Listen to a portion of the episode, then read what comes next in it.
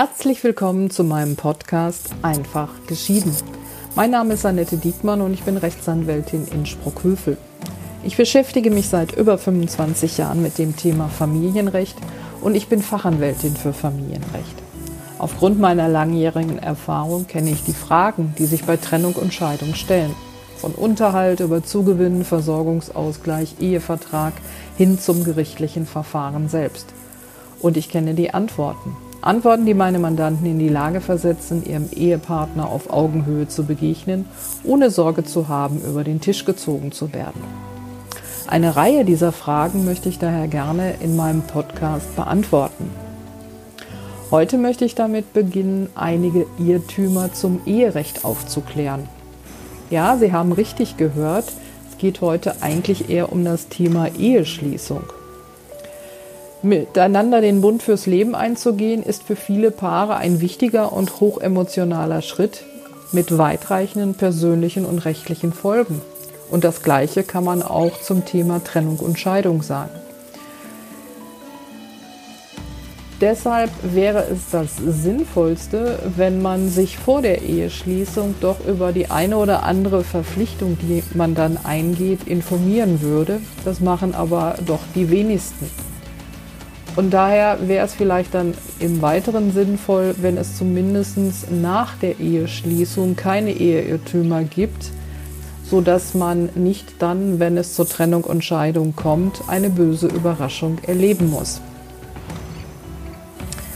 Zum Irrtum Nummer 1. Ehepaaren gehört automatisch, automatisch alles gemeinsam oder wie heißt es so schön, das gehört uns doch beiden.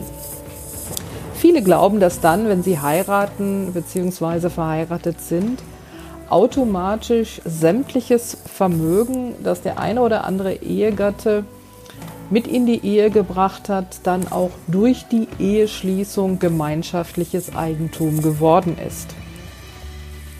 Das wird für viele sicherlich auf der gefühlten Ebene zutreffend sein, denn es heißt ja so schön, was meines ist auch dein. Juristisch ist es falsch.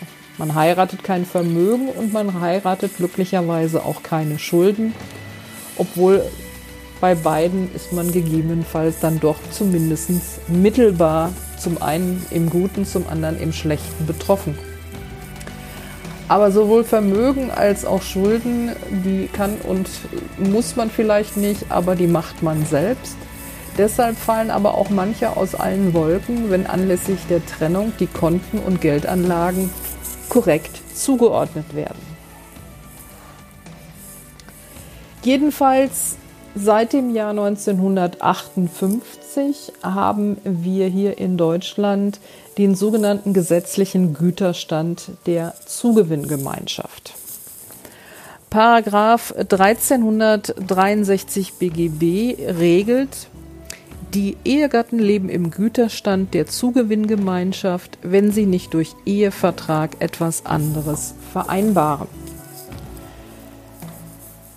Das heißt, wenn ich heirate und weder vor noch nach der Eheschließung einen Ehevertrag abschließe, in dem ein anderer Güterstand vereinbart wird, dann lebe ich in der sogenannten Zugewinngemeinschaft. Nur durch einen Ehevertrag, der dann auch notariell beurkundet sein muss, kann man einen anderen Güterstand vereinbaren. Und das sind zum einen die Gütertrennung, die auch viele kennen werden. Und zum Beispiel auch die Gütergemeinschaft. Und die Gütergemeinschaft ist nicht sehr verbreitet mehr in Deutschland, eher so in den südlichen Re Regionen. Und auf die Gütergemeinschaft trifft im Wesentlichen das zu, was viele fühlen, nämlich was meines ist auch dein und Schulden sind gemeinschaftlich. Und dann gibt es noch seit einigen Jahren eine Wahlzugewinngemeinschaft, die hier aber nicht Thema sein soll. Also nochmals, wer heiratet und keinen Ehevertrag abschließt, ist in der sogenannten Zugewinngemeinschaft verheiratet. Was bedeutet das? Das ist im Weiteren im Paragraphen 1363 Absatz 2 BGB geregelt. Dort heißt es, Das jeweilige Vermögen der Ehegatten wird nicht deren gemeinschaftliches Vermögen. Dies gilt auch für Vermögen, das ein Ehegatte nach der Eheschließung erwirbt. Das wird eben viele überraschen, aber das ist genau das, was ich gerade erzählt habe. Nicht per Eheschließung wird alles gemeinschaftliches Vermögen. Weder das Vermögen, das jeder Ehegatte vor der Eheschließung hatte, noch das Vermögen, das nach der Eheschließung erworben wird. Gemeinschaftliches Eigentum von Eheleuten wird nur dann geschaffen, wenn es so gewollt ist. Und dann muss es aber auch so gehandhabt werden. Kaufen Eheleute zum Beispiel ein Haus, werden üblicherweise beide Ehegatten im Grundbuch eingetragen. Das ist allerdings kein Automatismus. Ich hatte durchaus schon Mandantinnen, die glaubten, ihnen würde das Haus, in dem die Familie seit Jahren lebt, zur Hälfte gehören. Und beim Blick ins Grundbuch klärte sich, dass dies nicht der Fall war, sondern dass dort nur der Ehemann eingetragen war und wenn man dann nachfragte, stellte sich heraus, dass die Ehefrau beim Kauf des Hauses auch nie beim Notar war. Und nur der, der mit zum Notar gegangen ist, der kann eigentlich auch nur Eigentümer werden oder Miteigentümer und im Grundbuch stehen. Bei Bankkonten gibt es dann häufiger schon mal den anderen Fall. Da habe ich es auch schon häufig erlebt, dass es plötzlich gemeinschaftliche Konten gibt, die so in der Form gar nicht gewollt waren. Das liegt oftmals daran, dass der Mitarbeiter der Bank bei der Eröffnung des Kontos einfach wie selbstverständlich beide Ehegatten aufgenommen hat. Ähm, und das ist dann so hingenommen worden, beziehungsweise haben beide unterschrieben und haben dem eigentlich gar nicht so wirklich eine Bedeutung beigemessen. Also nochmal, gemeinschaftliches Eigentum entsteht also auch bei Eheleuten und selbst wenn sie in der Zugewinngemeinschaft leben, nur dann, wenn es gewollt ist und es hat eben nichts mit der Ehe zu tun. Denn ich erkläre immer gerne, ein Haus kann ich ja mit jedem kaufen und Miteigentümer werden, ob es jetzt ein Freund, ein Bruder, eine Schwester oder ein Geschäftspartner wird. Ich werde deshalb Miteigentümer, weil es so im Grundbuch eingetragen wird, aber nicht, weil ich verheiratet bin. Und nochmals wurde eben kein abweichender ehelicher Güterstand vereinbart, also hier die Gütergemeinschaft, verbleiben sämtliche Vermögensgegenstände im Eigentum des Ehegatten, der sie mit in die Ehe gebracht hat.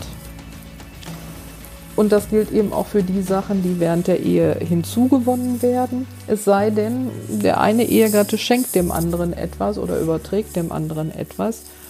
Aber das sind eben ja auch bewusste und gewollte Akte.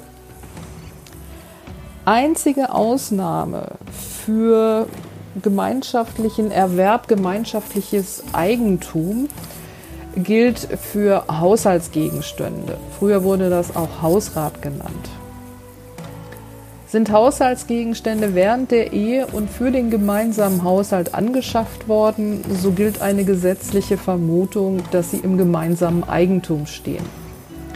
Diese Ausnahme hat den Hintergrund, dass eben nicht ein Ehegatte bei Beendigung äh, der Ehe sagen kann, alle Schränke, Tische, Stühle gehören mir und du kannst sehen, wo du bleibst. Nämlich dann soll sollen die Haushaltsgegenstände gerecht geteilt werden. Nach meinen jetzigen Ausführungen wird sich der eine oder andere fragen, was hat es denn dann mit der Zugewinngemeinschaft eigentlich auf sich? Ich erkläre meinen Mandanten in diesem Zusammenhang gern, dass die Zugewinngemeinschaft, was eben nicht viele wissen, eben auch eine Gütertrennung ist. Denn wie wir ja gerade besprochen haben, bleibt jeder Eigentümer seines eigenen Vermögens. Die Zugewinngemeinschaft unterscheidet sich im Wesentlichen von der Gütertrennung allerdings dadurch, dass bei Beendigung des Güterstandes ein sogenannter Zugewinnausgleich stattfindet. Was heißt denn jetzt, der Güterstand beendet wird? Da gibt es insgesamt fünf Tatbestände. Das ist einmal dann, wenn ich durch notariellen Ehevertrag die Gütertrennung vereinbare. Durch Rechtskraft eines die Ehe beendenden Beschlusses. Dann auch, wenn die Ehe aufgehoben wird und rechtskräftig ist.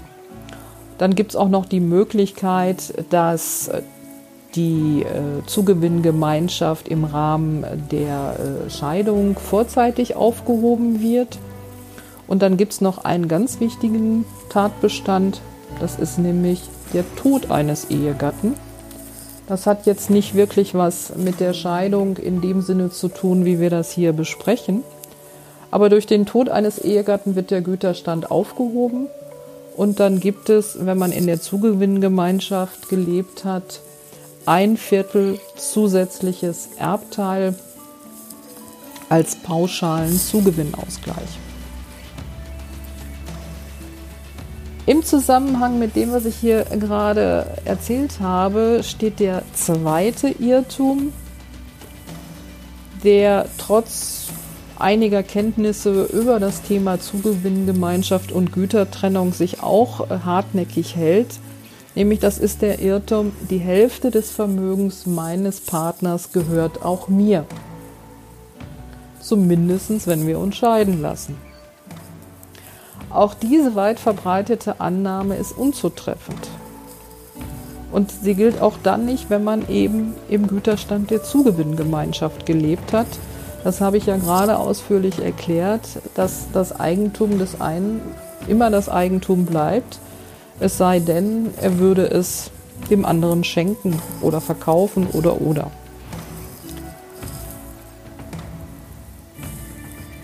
Was man zudem wissen muss, ist, dass bei der Scheidung nur das innerhalb der Ehe erwirtschaftete Vermögen unter beiden Ehepartnern aufgeteilt wird. Das ist im Übrigen nur ein Geldanspruch. Also man hat zum Beispiel keinen Anspruch darauf, das Haus zu bekommen. Ein kleines Beispiel.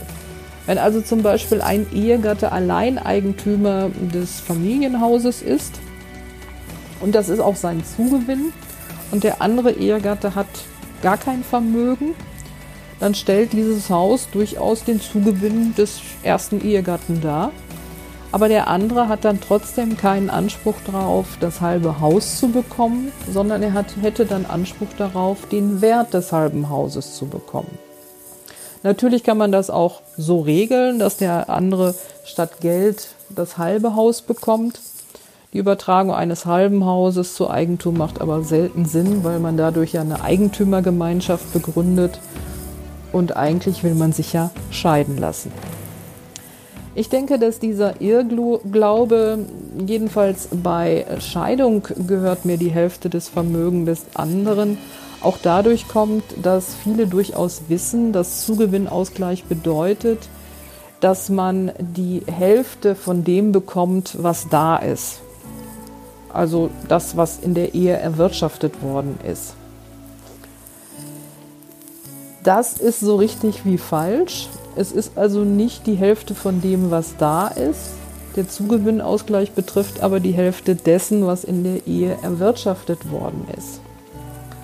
Aber das ist auch wiederum nur dann richtig, wenn beide Ehegatten bei Eheschließung gar kein Vermögen hatten und auch keiner etwas geerbt oder geschenkt bekommen hat.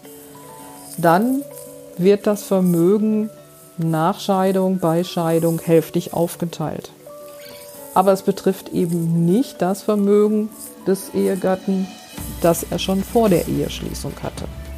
Es wird also nur der in der Ehe erwirtschaftete Vermögenszuwachs ausgeglichen. Und das heißt, im Regelfall muss man zumindest mal grob rechnen, was da am Ende des Tages herauskommt.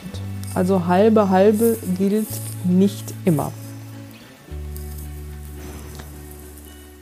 Ich möchte heute noch ein weiteres Thema äh, besprechen, was hier auch im Zusammenhang mit der Zugewinngemeinschaft steht und das ist der Irrtum Nummer drei. Und der lautet, ich hafte für die Schulden meines Ehepartners oder noch besser, ich hafte für die Schulden meines Ex-Ehepartners. Ich hatte ja schon ganz zu Anfang ausgeführt, dass man weder Vermögen noch Schulden heiratet. Das heißt also ebenso wenig wie Vermögen automatisch gemeinschaftliches Vermögen wird, werden glücklicherweise auch Schulden, ob sie nun schon vor der Ehe bestanden haben oder während der Ehe gemacht worden sind, auch nicht automatisch gemeinsame Schulden, beziehungsweise wird durch die Eheschließung nicht eine Haftung des Ehegatten in Gang gesetzt oder wie man das ausdrücken sollte. Auch im Falle des Endes einer Ehe muss jeder der Ex-Eheleute nur für die eigenen Verbindlichkeiten haften. Aber auch hier gibt es Ausnahmen. Die eine Ausnahme, die gilt aber auch schon äh, bei bestehender Ehe und hat jetzt gar nichts mit der Trennung oder Scheidung zu tun. Das sind die sogenannten Geschäfte zur Deckung des Lebensbedarfs. Ein Beispiel. Wenn also, egal ob Mann oder Frau, bei Otto oder bei einem anderen Onlinehandel oder auch beim Einzelhandel vor Ort eine Waschmaschine bestellt und die wird geliefert, dann muss auch der andere für die Bezahlung dieser Waschmaschine haften. Oder noch besser, wenn der eine vielleicht gar nicht arbeitet und gar kein Geld hat, dann kann er die Waschmaschine für den gemeinsamen Haushalt bestellen und der Ehemann oder die Ehefrau dürfen bezahlen. Das ist sicherlich etwas, was durchaus auch landläufig gewusst wird und auch akzeptiert wird und was ja auch Sinn macht. Der andere Fall ist, wann man für die Schulden des anderen haftet das ist der Fall, wenn man gemeinsam einen Vertrag unterzeichnet hat. Also auch wieder etwas, was man bewusst gemacht hat. Vielleicht nicht immer so ganz bewusst, aber wenn man was unterschreibt, sollte man immer schauen, was man da unterschreibt. Und das heißt, wenn ich einen Darlehensvertrag unterschreibe oder oder, dann ist es letztendlich auch egal, ob das Auto nur für den einen Ehegatten ist oder was auch immer da angeschafft wird oder selbst ähm, ja, bei Häusern, Darlehensverträge und Häusern geht das äh, nach meiner Kenntnis nicht mehr. Aber wenn ich einen Darlehensvertrag unterschreibe oder bürge bin oder oder, dann hafte ich nicht, weil ich mit dem anderen verheiratet bin, sondern ich hafte, weil ich mit unterschrieben habe. Und diese Haftung ist üblicherweise rechtmäßig, es sei denn, wir hätten hier einen Fall der Sittenwidrigkeit. Andererseits bedeutet das eben auch, das ist die gute Nachricht, ähm, wenn ich also einen Ehepartner habe, der selbstständig ist, der eine Firma hat oder oder und ich nichts unterschreibe, dann hafte ich auch nicht für die Schulden der Firma, sondern dann haftet der andere allein. Und daraus folgt nun auch wiederum, dass die Frage, ob Gütertrennung vereinbart werden soll oder nicht, nichts damit zu tun hat, dass ich dann für den anderen nicht mithafte. Das habe ich durchaus schon häufig gehört. Ähm, wir wollen Gütertrennung vereinbaren oder meine Eltern haben gesagt, ich soll Gütertrennung vereinbaren. Mein Mann ist ja selbstständig, damit ich nicht für seine Schulden hafte. Das ist nicht der Grund, um Gütertrennung zu vereinbaren. Wenn das an Sinn kommt, hat das üblicherweise andere Gründe, denn dann soll, wie wir ja gerade gelernt haben, eigentlich mehr oder minder der Zugewinnausgleich ausgeschlossen werden. So, für heute mache ich Schluss mit den Eheirrtümern. Das Thema werde ich weiter verfolgen in meinem nächsten Podcast. Ich bedanke mich für Ihre Aufmerksamkeit. Ich bin nach wie vor auf der Suche nach Menschen, die sich getrennt haben oder die getrennt worden sind oder die einfach nur wissen wollen, ob sie sich ihre Scheidung leisten können. Bitte fragen Sie mich an, gerne unter info at diekmann-recht.de. Ich schreibe mich mit IE und CK. Ich bedanke mich nochmals für Ihre Aufmerksamkeit. Bis zum nächsten Mal. Auf Wiederhören.